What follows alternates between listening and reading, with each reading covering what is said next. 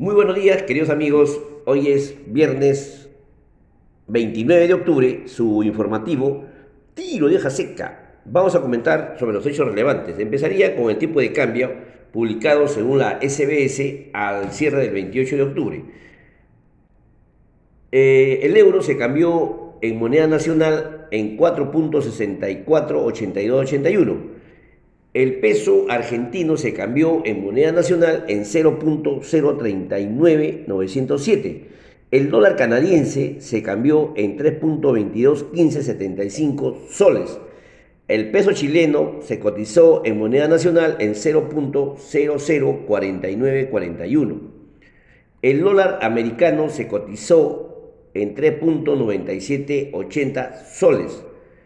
El yen japonés se cotizó en moneda nacional en 0.035062 soles.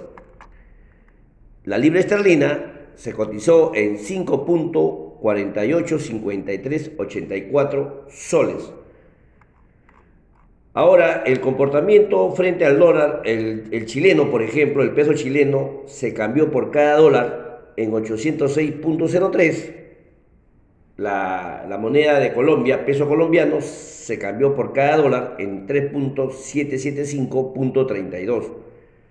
Y el índice de la moneda estadounidense frente a las otras monedas se cotizó en 93.35, ligeramente a la baja. Lo comodín en el mundo, el petróleo, por ejemplo, se cotizó al cierre del 28 de octubre en 83 dólares por barril, el de Texas, el, de, europeo en 84 dólares por barril, eh, los metales, cobre, 444 dólares por libra, el oro, 1.803 dólares por onza. Y lográndose en el mundo, la soya se cotizó en 1.246 dólares por buchel.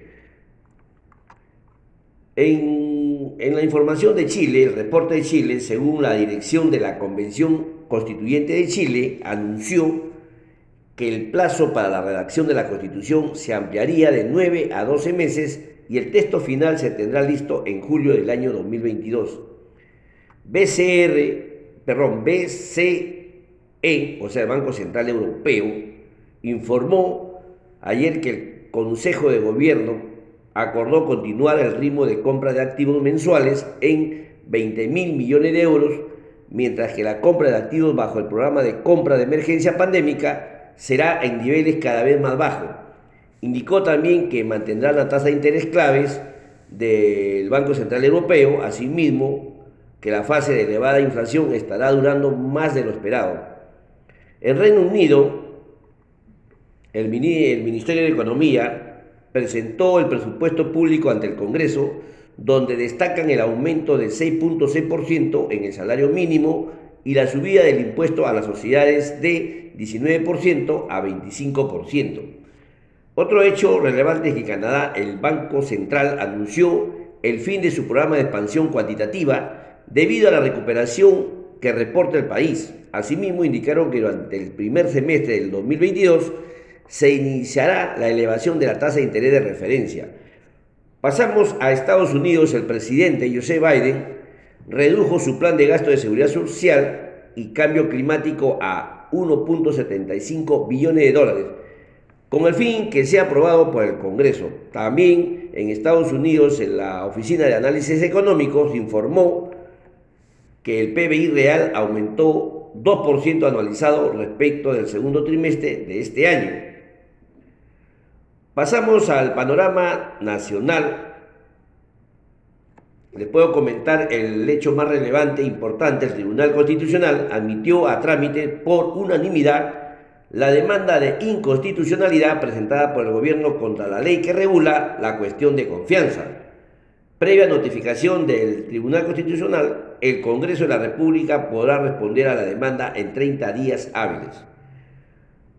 También en el Congreso el Pleno descentralizado aprobó por unanimidad, 108 votos a favor, el proyecto de ley que autoriza un plazo máximo de 30 días calendarios para el pago de facturas o recibos por honorarios emitidas por las micros y pequeñas empresas.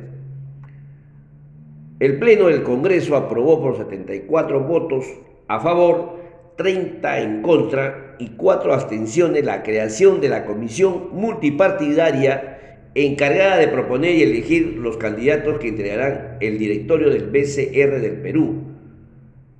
Dicha comisión será integrada por los miembros de la Junta de Portavoces a fin de acelerar el proceso. MINSA, el Ministerio de, Salud, informó que si bien las hospitalizaciones por COVID-19 han ido incrementándose en las últimas semanas, esta es una situación controlable. La mayoría de nuevos ingresos corresponden a personas no vacunadas y en relación a las personas vacunadas que son hospitalizadas son dadas de alta rápidamente. También en esa misma línea el titular del Ministerio de Salud declaró que la aplicación de la vacuna contra el COVID-19 a los adolescentes de entre 15 y 17 años se adelantó. La fecha es para mañana sábado 30 de octubre. Además aseguró que este fin de semana su sector emitirá los nuevos protocolos sobre la medida de bioseguridad en establecimientos, adelantando que la toma de temperatura y la limpieza de zapato se descartaría.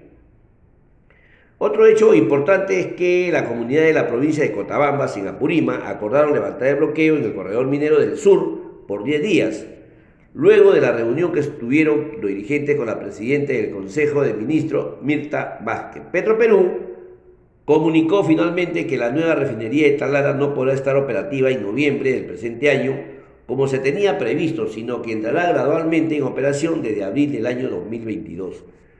Bien, queridos amigos, esos son todos los hechos más relevantes. El BCR intervino colocando 125 millones en su cambiario ventas.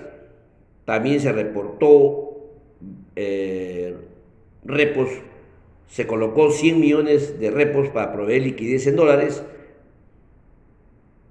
y toda esta fuente la pueden ubicar en la página de la SBS, Congreso de la República, MINSA. En cuanto al COVID-19, también informó que fallecieron 14 personas cerrados al día 27 de octubre. Bien, queridos amigos, esos son todos los reportes de hechos relevantes ocurridos en el Perú. Hemos conocido cómo, cómo, cómo se cambian las monedas eh, extranjeras a Nuevo Sol también el comportamiento de, los principales comodín. Bien, queridos amigos, en esta oportunidad vamos a hacer un comentario, me parece muy pertinente, ya que eh, tomando en consideración que el proyecto de ley que solicita la delegación de facultades al Poder Ejecutivo para legislar en materia tributaria, fiscal, financiera y de reactivación económica. Como sabemos, el 27 de octubre último se publicó en el portal web del Congreso de la República el proyecto de ley número 583 raya 2021 raya PE, presentado por el Poder Ejecutivo, a través del cual solicita la facultad de legislar en materia tributaria, fiscal, financiera y de reactivación económica por el plazo de 120 días calendario conforme lo establecido en el, artículo 104 de la Constitución Política del Perú y del artículo 90 del Reglamento del Congreso de la República. En ese sentido, expongo las principales medidas solicitadas por el Poder Ejecutivo, ya después de, de un breve análisis, lo más principal. Uno, modificar la determinación de la tasa del impuesto a las rentas de primera categoría como los arrendamientos, y de segunda categoría, tales como la ganancia de capital, dividendos, intereses, etc., incluyendo la regla de habitualidad y la adopción de renta ficta o presunta. 2. Modificar la tasa del impuesto a la renta aplicable a las personas naturales, sucesiones indevisas y personas jurídicas no domiciliadas en el país por su renta de fuente peruana. 3. Modificar el el aspecto cuantitativo y la determinación del impuesto a la renta con relación a la renta de trabajo y renta de fuente extranjera de personas naturales domiciliadas en el país, incluyendo una tasa marginal más alta en la escala progresiva acumulativa y la reducción del límite de la, de la deducción del 20% de la renta de cuarta categoría, actualmente está en 24 unidades impositivas tributarias. Quinto, modificar las reglas sobre la deducción de gastos y costos para efecto de la determinación del impuesto a la renta empresarial, limitando la deducción de gastos de primeras, segunda categoría eh, vinculadas, especificando la no deducibilidad de erogaciones vinculadas con delitos cohecho.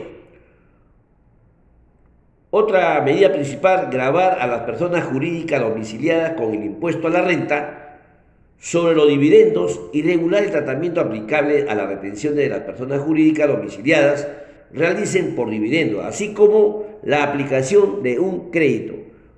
Otra medida, modificar la ley para la lucha contra la evasión y, la, y para la formalización de la economía, a efecto de reducir el monto a partir del cual se utilizarían los medios de pagos y el importe de las operaciones que obligan su uso.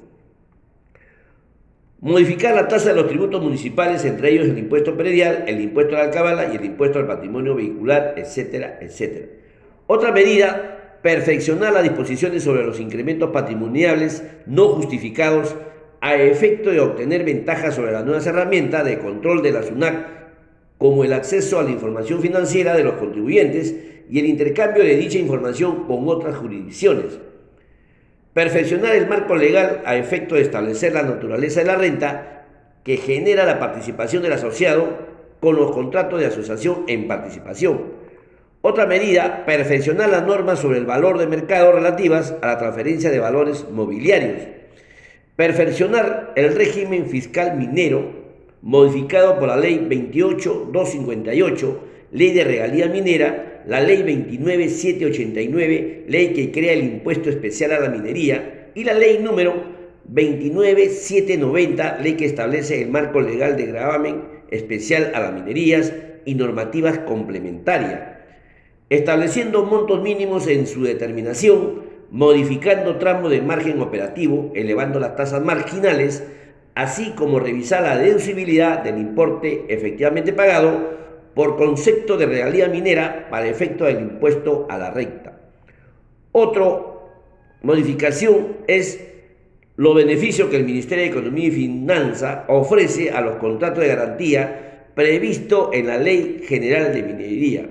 Uniformizar el costo por el acceso a la estabilidad que prevén los convenios de estabilidad jurídica regulados por el Decreto Legislativo 662 y 757 Establecer un mecanismo de recaudación del impuesto general a la venta por aquellas operaciones realizadas con sujetos no domiciliados en el marco de la economía digital y adaptar la, regulación del impuesto a lo que corresponda, así como modificar la regla de habitualidad y los criterios de empleo o consumo en el país. Otra medida, incorporar dentro del ámbito de la aplicación del impuesto general a las ventas a las pólizas de seguro de vida cuyos comprobantes de pago sean expedidos a favor de personas naturales.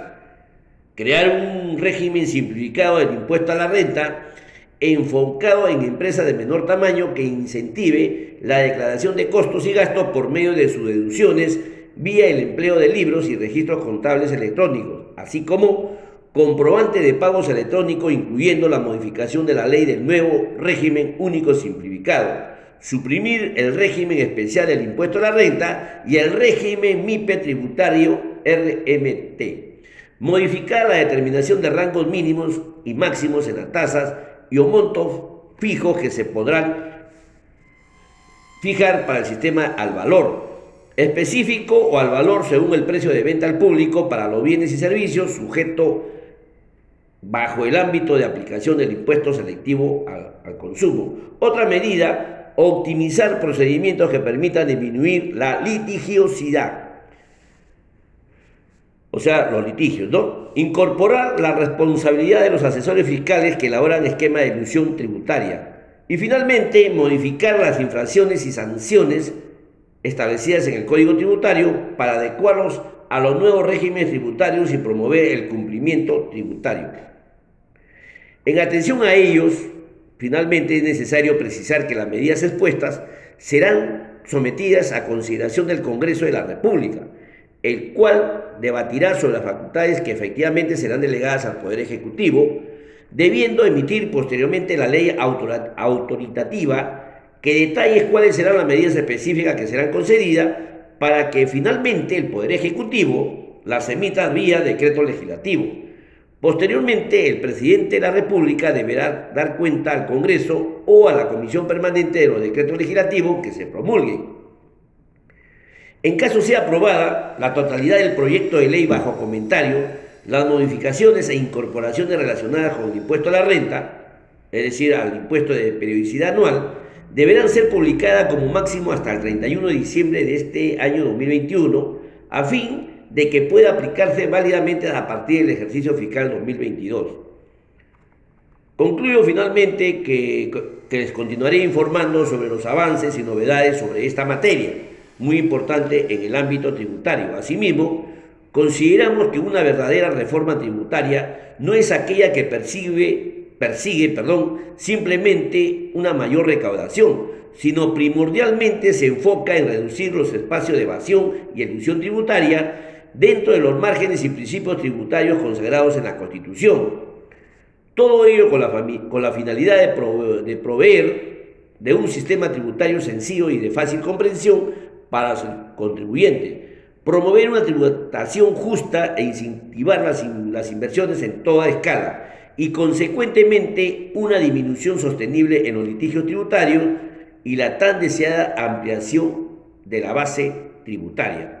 Bien, queridos amigos, son todos los hechos relevantes. Hemos analizado, hemos comentado sobre este proyecto de ley que ya fue enviado al Congreso, número 583, raya 2021, raya PE, que habla sobre las delegaciones y facultades al Poder Ejecutivo para legislar en materia tributaria, fiscal financiera y de reactivación económica. Ustedes lo pueden encontrar todo el, todo el proyecto completo en el portal web del Congreso de la República. Bien, queridos amigos, hasta el día lunes, yo mediante los estaré informando cualquier hecho relevante, a cuidarnos mucho y sobre todo amarnos los unos a los otros. Gracias.